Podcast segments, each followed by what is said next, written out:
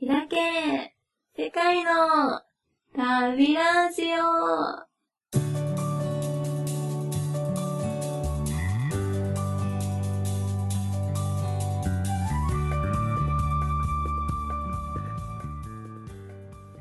グテンタク Wie geht es Ihnen? Mein Name ist Ivy. こんにちは、アイリです。実は、一週間ぐらい前から喉が痛かったり、体がだるくて、ずっと I feel sluggish って言ってたんですけど、昨日のお昼、学校に行った時に、もう本当にすごいおかんがして、これはやばいかもしれないって思ってて、で、夜熱測ったら39度あったんですね。で、本当に歩くのも辛くなっちゃったので、と病院に行きました。で、なんか、えめ、えっと、緊急の方に行って、で、何回もなんかこの病院じゃない、この病院じゃないって言って3つぐらい病院行って、見てもらったんですけど、で、なんか尿検査もして、なんか結局インフルエンザでした。で、今日はもう結構良くなったんですけど、お昼やっぱり辛くて動けなかったので、学校はちょっとお休みしました。はあ本当に辛くてもすっごい暑いのにすっごい寒くて死ぬかと思った今は大丈夫なんですけど皆さんも気をつけてください。でなんか今までずっとスペイン来てからタップウォーター飲んでたんですけどあ水道水普通に飲んでたんですけど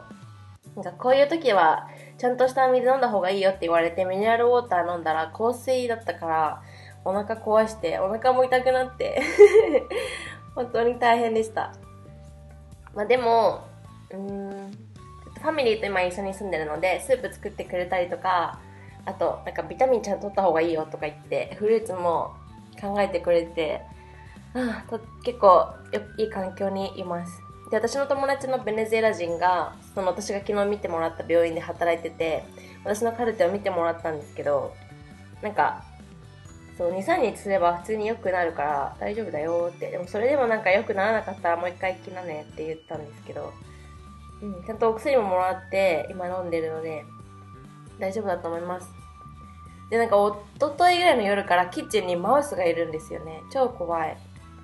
なんか最近本当に夜も寒くて暖かくして寝てたんですけど風邪ひいてしまいました。うん。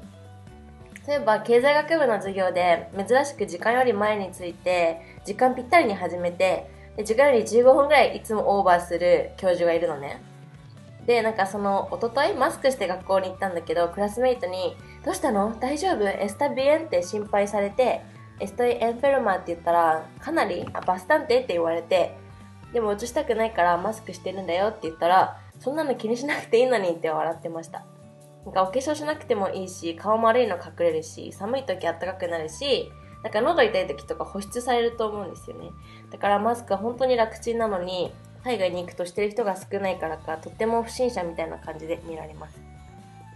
でも教授はそれは日本の習慣だよね。人がいっぱいいるところでマスクしたり電車でマスクしたり日本人がマスクしてる姿をよく見るよって言ってて。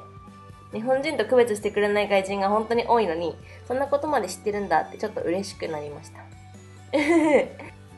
えばイギリスの元首相のハラルド・マックミランさんの言葉で誰も信用しない人は大抵誰からも信用されないものであるっていうのがあるんですけど、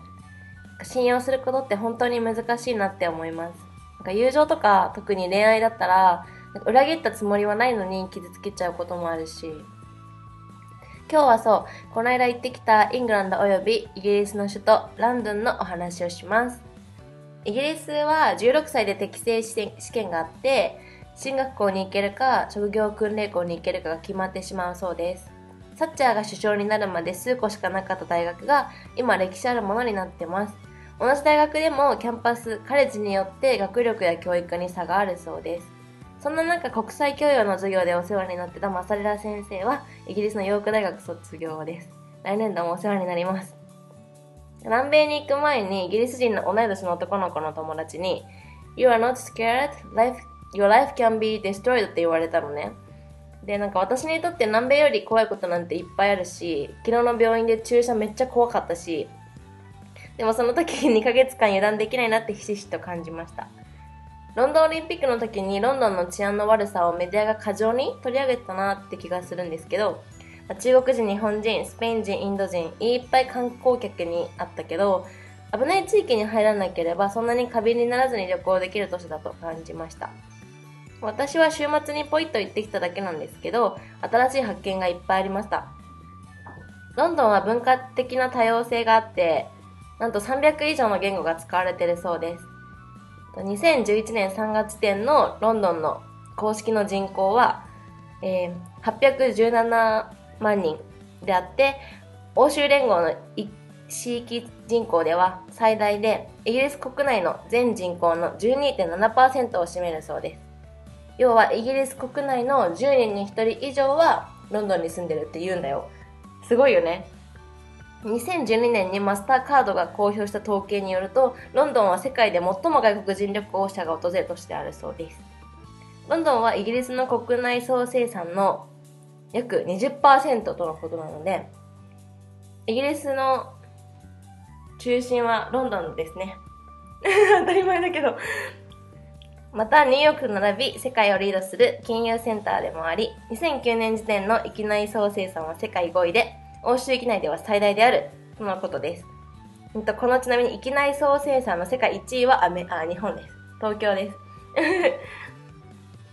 When I arrived at London, um, I didn't see any problem with customs or immigration check. Awesome! って思ったの。なんでかっていうと、空港で日本人の、えっと、イギリスに留学してる女の子と待ち合わせてて、1日目は一緒に観光したんだけど、イギリスに入る前に、イギリスの国境の審査は厳しいよっていう風に言われてて、入国審査の時に弾かれる日本人がすごいいるって聞いたので、なんか私そういう入国審査の時の問題が今まで多かったので、なんかまたやばいかなって思ったんですけど大丈夫でした。ほんと5分ぐらいで終わった。なんか、何するのって言われたから観光すんだよとか、そこで女の子待ってるよとか適当に言ったら、OK、楽しんでねって優しい人だった。そう、で、その女の子なんですけど、自分の選んだ大学で開発学とかやりたい勉強をしてるからか、英語のディスカッションとか大変なことも多いはずなのにとってもキラキラしてました。で、ビクトリアステーションからバッキンガム宮殿、パレードを見て、セントジェームズパーク、ビッグベン、国会議事堂、ロンドンアイ、ウォータールー、シェイクスピアワールドシアター、ロンドンブリッジ、タワーブリッジ、タワーオブロンドン、セントポールズチャーチ、あとボーローマーケット、えっと、日本ワードバラマーケットを歩いて観光して、テムズ川沿い3時間ぐらい歩いてました。あと戦争モニュメントとかがたくさんありました。でも、なんか、なんて言うんだろう。うん、ディズニーランドと一緒で景観が可愛らしくて、ワールドバザール、えっと、ディズニーランドのエントランスみたいなスクエアもあったので、たくさん歩いてても全然辛くなくて幸せでした。で、地下鉄が工事してて、イエローラインっていう山手線並みに重要な線がやってなくて大変でした。このなんか週末に工事してやってないっていうのをシドニーを思い出します。シドニーと同じ名前の駅とか公園も多いと思います。それから飛行機もバスもなんですけど、運転がとっても荒くて、本当に酔いました。飛行機も着陸の時ゴンってついて、え？って思ったもん。バスも結構曲がったりが多かったんですけど、もうブーンって回すから、めちゃめちゃ酔いました。で、夜は北部のトルコ人街でトルコ人の友達とトルコ料理を食べました。でメッツっていう、うんと、前菜でハマスが出てきたんですけど、ハマス？ハムスだ。それがプニプニで美味しかったです。で、場所が近いからかレバノンの料理に近いなと思いました。ちょっとイスラム教の話をすると、あの一応トルコもイスラム教の国だから、結構イスラム教でプラクティスちゃんとしてるって聞いたんですけど、なんかその人は全然してないって言ってて、今もうトルコは全然自由だし、お酒も全然飲めるし、イスラム教を信じてる人はすごい減ってきてるんだって言ってて、で、モロッコでの話をして、モロッコ行ったんだよって。で、うーんと、なんかモロッコの女の子の90%はビッチなんだよって、モロッコの友達、男の友達が言ってたんだって言ったら、そのビッチを作り出してるのはその男たちじゃんみたいな。ザ・ボーイズって言われて、確かにって思いました。うん。しかも、一回結婚しちゃったらモロッコでは特に、もうその女の子にお点がついてみたいなもんなので、もし離婚とか仮にしちゃったりしたらおしまいなので女の子の人生はとっても厳しい世界だよって言ってました。そう。で、うんと、ロンドンのお家なんですけど賃料が本当に高いので IKEA みたいな入り口なんだけど部屋だけを借りてトイレとかお風呂は共同のお家っていうのが多いそうです。で2日目は朝一でとマーケットに行きました。なんか週末のマーケットがたくさんあるんですけど特に、うんと、キャンデンマーケットっていうのが有名で私はそれに行きました。何や何が特に言ってるっていうとな結構アートのものとかすごい可愛かったのはなんて言うんだっけレコードを時計にしたやつとかあと写真の中になんて言えばいいんだろうもう本当に書くて例えば、うんと、マリリン・モーロの写真の中に LOVE っていうちっちゃいサイコロみたいな文字がこう散りばめられててでそれがアートみたいなのとか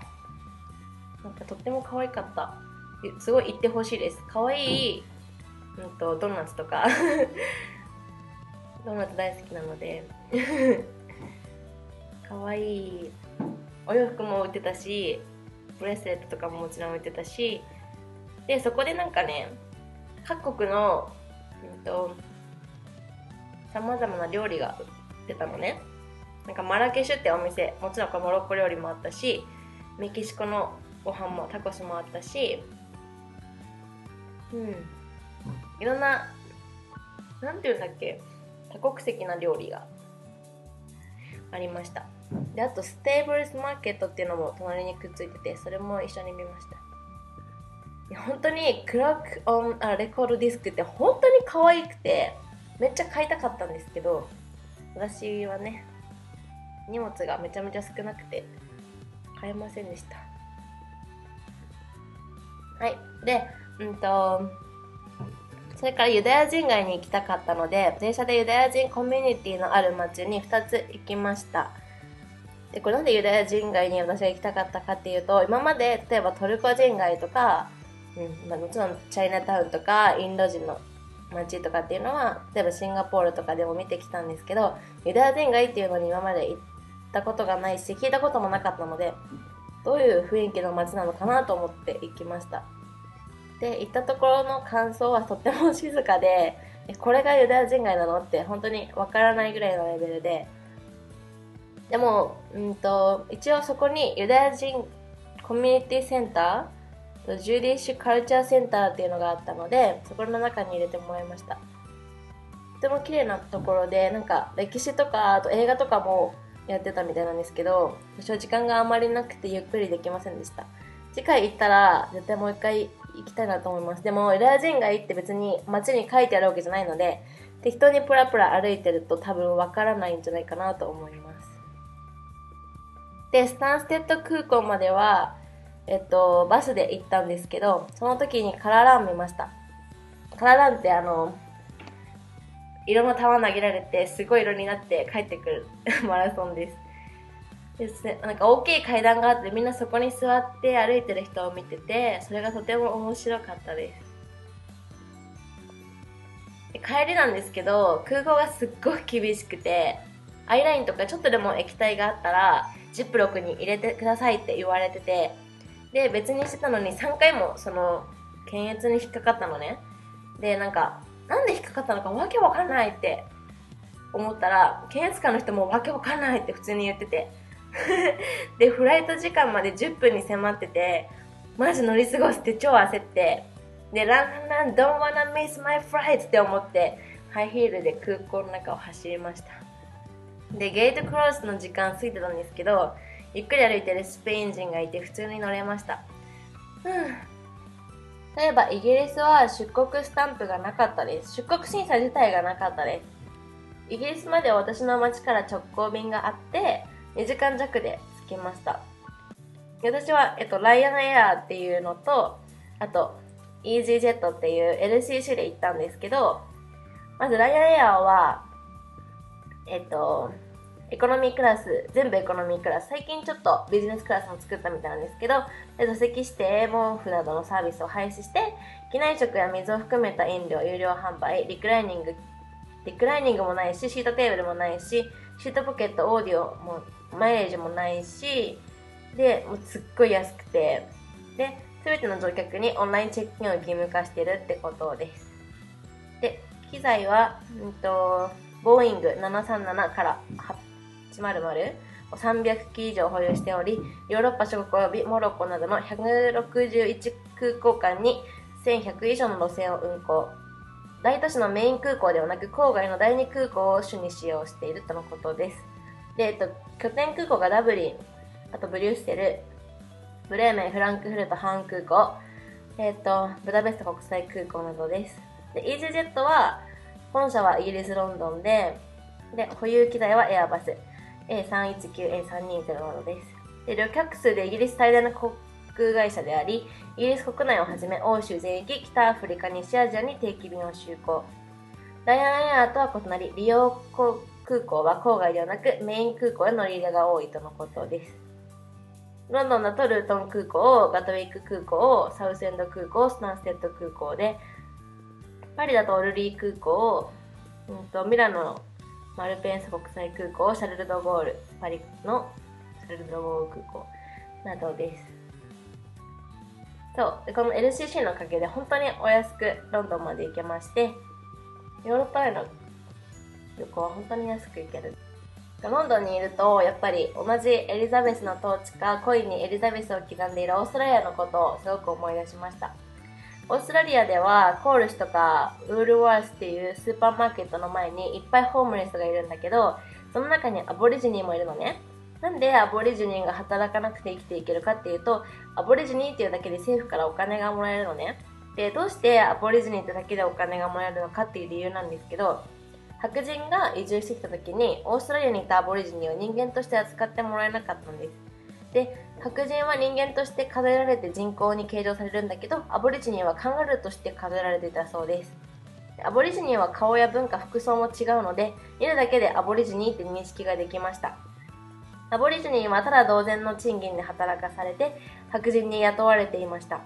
しかし政府がアボリジニを白人と同じように扱おうって政策を始めて、アボリジニにも白人と同じ賃金を与えるようにしようってなったら、白人はアボリジニを雇うのをやめてしまって、アボリジニは職を失ってしまいました。そこで政府はアボリジニに手当を給付するようになりました。働かなくても手当をもらえるようになったら、当然働かなくなりますよね。日本の生活保護と似ていると思いました。それが今でもオーストラリアの中で続いているそうです。ただ政策の中にアボリジニも白人化しようというのがあって、アボリジニを白人と結婚させて、それを続けていくことを推奨してました。結果今見た目ではアボリジニだとわからないアボリジニも多いそうです。オーストラリアの時のお話もいずれまた改めてしようと思います。Danke, bis bald.